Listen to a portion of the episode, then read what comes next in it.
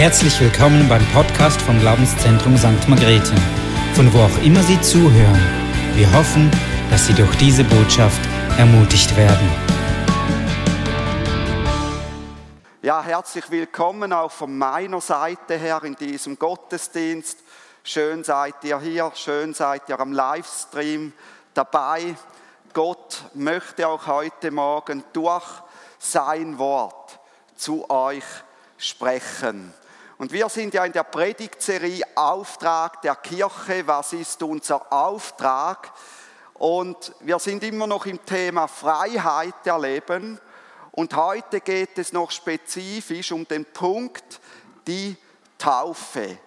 Was ist die Voraussetzung der Taufe? Was ist die Bedeutung der Taufe? Und es ist gut, wenn wir auch mal ein solches Thema hören die, die getauft sind, sich wieder daran erinnern, okay, was bedeutet eigentlich die Taufe? Und die, die nicht getauft sind, sich fragen können, ist das vielleicht etwas für mich, ein Schritt, den ich auch mal tun sollte? Ich möchte mit dem Punkt beginnen, der Mensch ohne Jesus ist getrennt von Gott und von seiner Liebe. Und da steht dieser Bibelvers in Johannes 3, 16. Da heißt es, so sehr hat Gott die Welt geliebt, dass er seinen einzigen Sohn hergab, damit jeder, der an ihm glaubt, der ihm sein Vertrauen schenkt, nicht verloren geht, sondern ewiges Leben hat.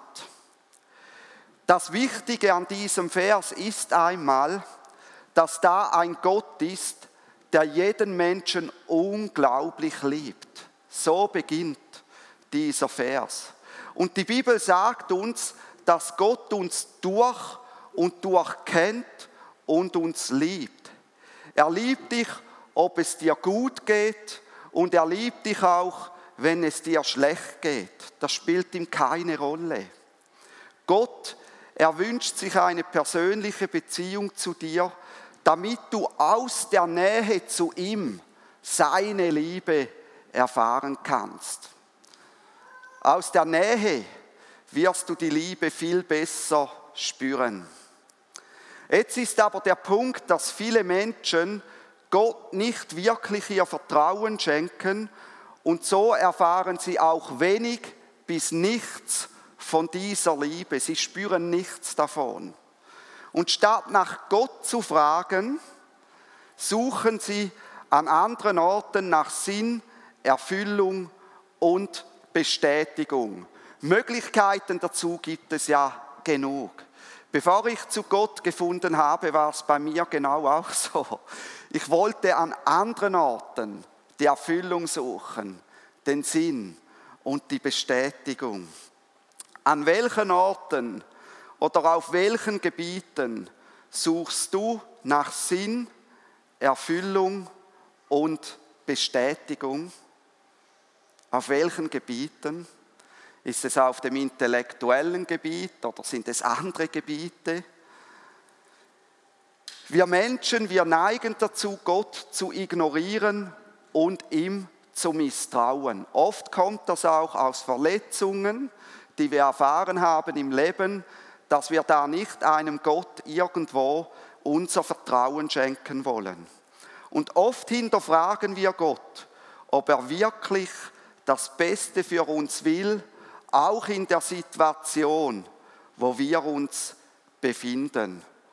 Ohne Gott im Leben des Menschen bleibt der Mensch hier zurück mit vielen Fragezeichen.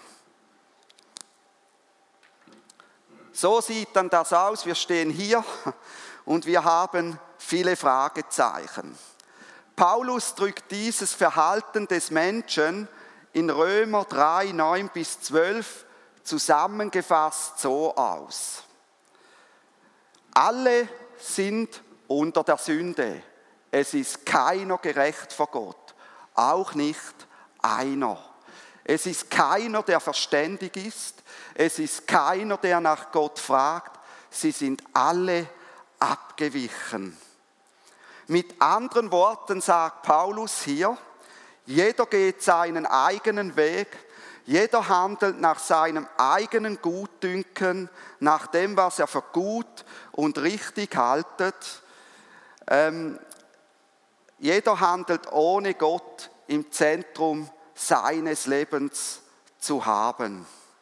Und alles, was aus diesem Verhalten heraus entsteht, dass ich ohne Gott im Zentrum handle, das nennt die Bibel eben Sünde oder Zielverfehlung.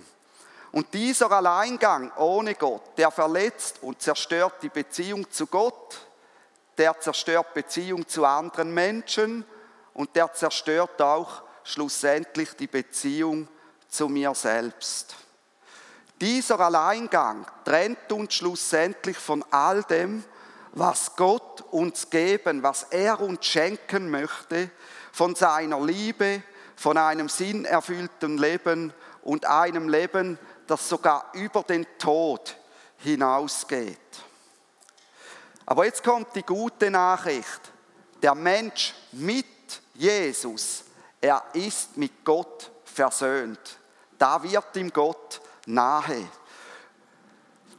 Römer 3, 24 bis 25, ich lese aus dort raus vor, da heißt es, die Erlösung ist in Jesus Christus. Ihn hat Gott zum Sündopfer bestimmt, das wirksam wird durch den Glauben, dass sein vergossenes Blut uns von der Sünde befreit und uns gerecht macht. Ich bin gerecht, weil Jesus mich gerecht macht. Nicht, weil ich ein guter Mensch bin. 2. Korinther 5, 17 bis 18, dass jemand in Christus eine neue Schöpfung wird, kommt von Gott, der uns mit sich selbst versöhnt hat durch Jesus Christus und den Auftrag der Versöhnung gegeben hat. Der Mensch lebt dann nicht mehr in der Zielverfehlung oder in der Sünde, wenn er mit Jesus in eine Beziehung tritt. Von sich aus, ohne Jesus, der sein Leben für ihn hingegeben hat, schafft es keine Person, zu Gott, dem Vater, zu gelangen. Auch du wirst es nicht schaffen. Jesus hat als Mensch vorgelebt, wie diese Beziehung zu Gott Vater aussieht. Und wir können das in den Evangelien, in der Bibel nachlesen, im Matthäus, Markus, Lukas und Johannes, wie diese Beziehung aussieht. Und Jesus, er ging schuldlos ans Kreuz und gab sein Leben hin, um unsere Schuld, meine und deine Schuld, die wir gegenüber Gott angehäuft haben, abzunehmen und auszulöschen. Und ich finde das so gewaltig. Es gibt einen Ort, wo die Schuld ausgelöscht wird. Sie ist nicht mehr da. Sie ist weg. Sie ist wirklich ausgelöscht. Sie ist nicht irgendwie einfach unter den Teppich gekehrt, sondern sie wird bei ihm am Kreuz ausgelöscht. Niemand kann diese Trennung zu Gott im Alleingang ohne Jesus überwinden, egal welche Hilfsmittel er dazu nimmt. Und Hilfsmittel sind oft, ich will ein guter Mensch sein, ich tue gute Werke, ich möchte möglichst gut leben, ich spende auch und so weiter. Und dann denkt man, so schaffe ich es vielleicht. Nur wer anerkennt, dass er Jesus braucht, weil er einsieht, von sich aus die Beziehung zu Gott und das ewige Leben nicht erlangen zu können, der ist versöhnt mit Gott. Der wird erfahren, wie Gott ihm ein neues Leben schenkt und kann das alte Leben ohne Gott hinter sich lassen. Der wird Gottes Liebe erfassen können. Bei dem verschwindet dieses Fragezeichen und an die Stelle dieses Fragezeichens tritt Jesus hin. Der merkt, da ist Jesus. Da bekomme ich Sinn. Da bekomme ich Erfüllung. Bei Jesus, da bekomme ich Bestätigung und er weiß, was Jesus für ihn getan hat. Der weiß, da ist ein Gott, für den bin ich wertvoll. Jesus, er hat die Taufe angeordnet für die, die an ihn glauben und die, die seine Jünger sind. Taufe, was bedeutet das? Taufe bedeutet, eine Person wird im Wasser hinuntergetaucht, bis sie ganz unter Wasser ist und wird dann wieder hochgenommen. Und wir werden heute im zweiten Gottesdienst, werden wir hier eine Taufe haben. Darum ist auch das Taufbecken offen. Jesus erlebte also vor 2000 Jahren auf der Erde und er lud die Menschen ein, kommt zu mir, kommt zu mir und lernt Gott, den Vater, kennen. Und das ist auch heute nicht anders. Auch heute ruft er, kommt zu mir und lerne Gott, den Vater, kennen. Nach seinem Tod am Kreuz ist er nach drei Tagen auferstanden und ist seinen Jüngern begegnet. Ich habe schon einige Menschen beerdigt, aber noch keiner ist mir nachher wieder begegnet. Wie muss das für die Jünger gewesen sein, als Jesus plötzlich wieder vor ihnen stand? Sie waren selbst überrascht. Sie konnten es selbst nicht glauben. Und bevor er in den Himmel zu seinem Vater zurückkehrte, gab er seinen Jüngern den Auftrag, die Menschen zu taufen, die an ihn glauben und ihm nachfolgen. Das gehörte zu den letzten Worten von Jesus, die er den Jüngern mitgab.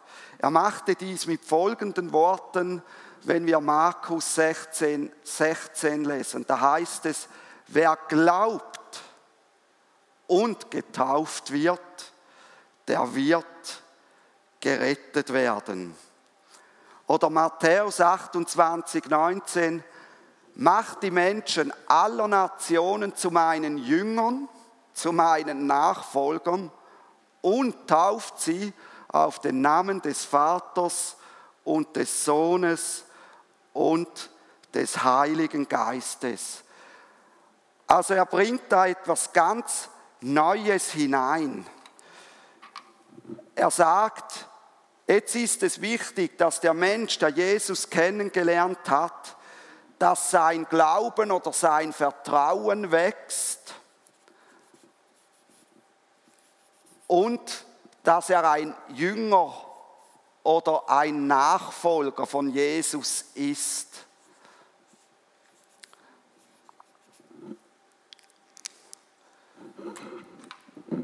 Ich weiß, ihr seid begeistert von meinem Kunstwerk hier.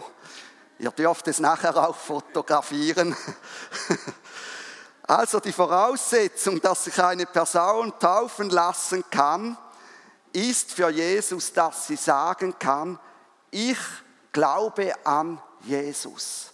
Ich vertraue Jesus. Oder dass sie sagen kann, ich bin ein Jünger von Jesus, ich gehöre zu Jesus, ich lerne von Jesus, ich folge ihm nach. Das braucht also ein von mir bestätigtes Glaubensbekenntnis, das ich willentlich kundtun kann und die Sichtbarkeit, dass ich mich an Jesus orientiere und dass ich an den dreieinigen Gott glaube. In Römer 10, 9 heißt es, wenn du mit deinem Mund Jesus als den Herrn bekennst und in deinem Herzen glaubst, dass Gott ihn aus den Toten auferweckt hat, so wirst du gerettet. Und dies kann niemand anderes für dich übernehmen. Das musst du selber tun. Da kann nicht jemand an deine Stelle treten und sagen, ich glaube jetzt für ihn sondern ich muss selber sagen, okay, ich glaube an Jesus. Bei der Taufe geht es also in erster Linie oder auf der vertikalen Linie darum, dass ich mich mit Jesus und seinem Erlösungswerk am Kreuz und seiner Auferstehung identifiziere und bekenne, ich gehöre zu Jesus. Das ist also die vertikale Linie. Ich identifiziere mich mit Jesus.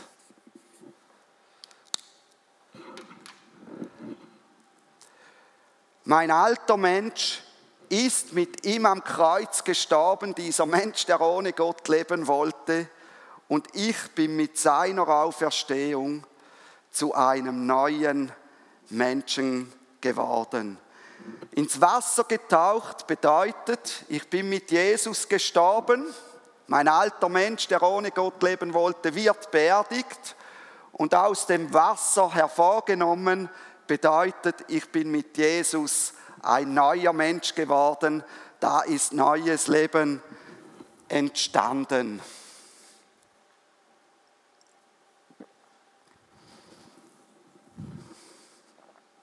Damit bekenne ich auch, dass ich zum Reich Gottes gehöre und mich von Gott bestimmen lasse. Bei der Taufe verabschiede ich mich also definitiv davon, dass das Reich dieser Welt mich bestimmen kann und sage, von jetzt an darf das Reich Gottes mein Leben bestimmen. Kommen wir zur Taufpraxis im Neuen Testament, insbesondere in der Apostelgeschichte.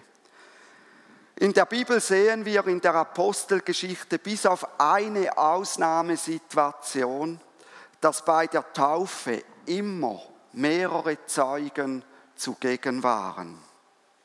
Bei der Taufe geht es auf der horizontalen Ebene darum, dass Menschen Zeugen von meinem Bekenntnis zu Jesus werden. Die Taufe Sie geschieht also nicht irgendwo im Versteckten. Menschen werden Zeugen von meinem Bekenntnis zu Jesus. Das ist die eine Seite. Die Taufe hat Öffentlichkeitscharakter, in der ich vor Zeugen und wenn vorhanden vor Glaubensgeschwistern Bekenntnis für Jesus ablege. Die Zeugen, die bei der Taufe dabei sind, haben eine wichtige Aufgabe. Und jedes Mal, wenn eine Taufe ist und du bist dabei, hast du eine wichtige Aufgabe. Als Zeugen könnt ihr die Täuflinge an ihren Bekenntnis sagt und ihren Bund mit Gott erinnern und könnt sagen, hey, ich war dabei als du dort Ja zu Jesus gesagt hast und als du dich für Jesus hast taufen lassen, um dich mit ihm zu identifizieren. Und dabei spielt es keine Rolle, ob du als Zeuge gläubig bist oder nicht. Gerade ein nichtgläubiger Zeuge kann sagen, hey, ich war bei deiner Taufe, wo du dich zu Jesus bekannt hast, dabei. Ist es als Nachfolger von Jesus in Ordnung, sich so zu benehmen, wie du dich jetzt benimmst? Ist auch mal gut, wenn jemand uns den Spiegel vor die Augen hält. Aber auch wenn der Getaufte sich in der Krise befindet, kann er durch die Zeugen ermutigt werden, die ihn daran erinnern, dass Jesus treu zu ihm steht. So wie es in der Bibel heißt, und wenn wir auch untreu sind, so bleibt er doch treu. Wo ihn die Zeugen daran erinnern, komme wieder zurück zu Jesus. Er ist treu, aber komme zurück zu ihm. Ersichtlich wird auch in der Taufpraxis des Neuen Testaments, dass die Taufe auch ein Ja zur Kirche, zu dem Leib Christi und somit zu den Glaubensgeschwistern vor Ort ist. Also wenn sich im zweiten Gottesdienst Sina und David hier vorne taufen lassen, sagen sie damit auch Ja zu euch als Glaubensgeschwistern vor Ort. Also bei der Taufe geht es in der horizontalen Ebene auch um ein Ja zu den Glaubensgeschwistern vor Ort und in der ganzen Welt, wo ich mit ihnen verbunden werde. In Epheser 5, 23 bis 25 heißt es, Christus ist das Haupt der Gemeinde und er ist der Erhalter des Leibes oder der Gemeinde. Die Gemeinde soll sich dem Christus unterordnen. Christus hat die Gemeinde so geliebt, dass er sein Leben für sie hingegeben hat. Wer könnte ich da sein, dass wenn Christus sein Leben für die Gemeinde hingegeben hat, dass ich die Gemeinde nicht lieben könnte? Wenn ich mich mit Jesus identifiziere, dann muss ich sagen, okay Jesus, ich identifiziere mich mit dir und du hast die Gemeinde so geliebt, dass du auch dein Leben für die Gemeinde hingegeben hast, nicht nur für mich als Person, also liebe ich sie auch. Und Johannes ist noch viel krasser in 1. Johannes 3,10. Johannes sagt, wer seine Glaubensgeschwister nicht liebt, der ist nicht mit Gott unterwegs. sagt er so dort. Und das ist ganz zentral. So sagt Paulus auch den Gläubigen in Korinth, die sich in Korinth trafen, ihr aber seid der Leib des Christus und jeder ist ein Glied daran nach seinem Teil. Und wenn wir den Textzusammenhang anschauen und nimmt seine Aufgabe wahr. Und Paulus spricht hier zu den Korinthern, die getauft waren. Denn das erste Kapitel beginnt damit, dass die Korinther getauft waren und dass Paulus froh ist, dass er nicht zu viele getauft hat. Denn er sagt, hey, wichtig ist, dass ihr Jesus nachfolgt und auf ihn getauft seid. Und wichtig ist nicht, ob ich jetzt euch getauft habe oder irgendwie Petrus oder ein anderer. Das spielt nicht so eine Rolle. In Apostelgeschichte 2.41 heißt es, diejenigen, die nun bereitwillig sein Wort annahmen, ließen sich taufen und es wurden an jenem Tag etwa 3000 Seelen zur Gemeinde hinzugetan. Mit der Taufe komme ich also auch zur Gemeinde hinzu. Und Galater 3, 27 bis 28 zeigt ebenfalls die Verbindung der Taufe zur Gemeinde. Ihr alle, die ihr getauft seid, ihr habt Christus angezogen. Da ist weder Jude noch Grieche, da ist weder Schweizer noch Jugoslawe. Wir haben auch viele Jugoslawen bei uns im Gottesdienst. Da ist weder Österreicher noch Deutscher. Da ist weder Arbeitgeber noch Arbeitnehmer. Da ist weder Mann noch Frau, denn ihr seid alle einer in Christus. Da gibt es keinen Unterschied mehr von der Wertung. Da kommen in der Gemeinde Leute zusammen, die sind im Business zu oberst drin und es kommen Leute zusammen, die haben keine Arbeit. Aber die Bibel sagt, in Christus sind wir alle gleichwertig. Da darf der eine nicht auf den anderen hinunterschauen sondern wir sind gleichwertig. Und Gott gibt uns so viel Wert. Gott, er liebt uns. Er gibt uns ein neues Leben und er gibt ein Leben, das über den Tod hinausgeht. Und das ist so wichtig auch jetzt in dieser Zeit des Coronavirus. Wir haben einen Gott, der rettet. Mit diesem Leben hier ist es nicht zu Ende. Und wenn ich sogar sterben würde, ich weiß, mein Leben geht über diesen Tod hinaus. Ich werde bei Gott sein und ich werde gerettet sein und ich werde ewiges Leben haben an einem Corona-freien Ort. Und wenn ihr da zugeschaut habt, habt ihr gemerkt, was hier entstanden ist. Es ist ein Kreuz entstanden. mit diesen Bedingungen, mit dem, was die Taufe bedeutet. Das Erlösungswerk von Jesus am Kreuz, er macht es möglich. Gott ist treu und er steht zu seinen Kindern. Und wenn du im Moment leidest, wenn du Angst hast, wenn du Probleme hast, hey, er ist treu, er steht zu seinen Kindern. Wenn dich Leute im Moment ablehnen, er ist treu, er steht zu seinen Kindern. Jeder Mensch hat die Möglichkeit, ein Kind von Gott zu werden. Er braucht nur Jesus in sein Leben einzuladen.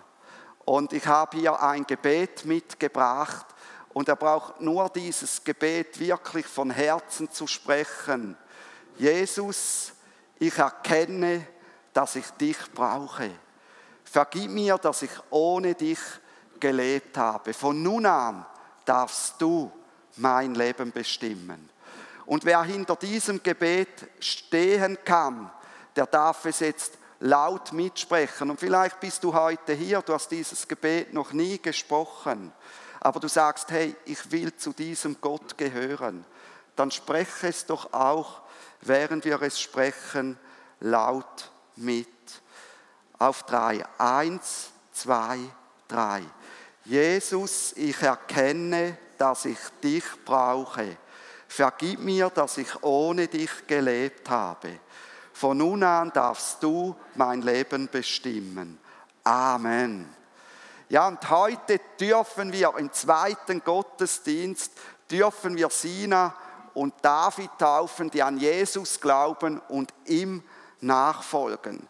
Sie werden dann öffentlich Ja sagen zu Jesus vor den anwesenden Zeugen des zweiten Gottesdienstes und sie sind sich bewusst, dass sie damit auch mit dem Leib Christi, den Glaubensgeschwistern vor Ort, verbunden sind. Damit schaffen sie Klarheit in ihrem Leben und stellen sich auf das feste Fundament von Jesus Christus. Die Taufe wirft aber auch an dich immer wieder die Frage auf, wo befindest du dich auf deinem Weg mit Gott? Und diese Frage will ich heute auch mitgeben mit dieser Predigt. Wo befindest du dich auf deinem Weg mit Gott? Ich wünsche jedem von ganzem Herzen, dass er Gott finden und sein Kind werden kann. Für mich ist die Taufe der wichtigste öffentliche Anlass im Leben eines Menschen. Amen.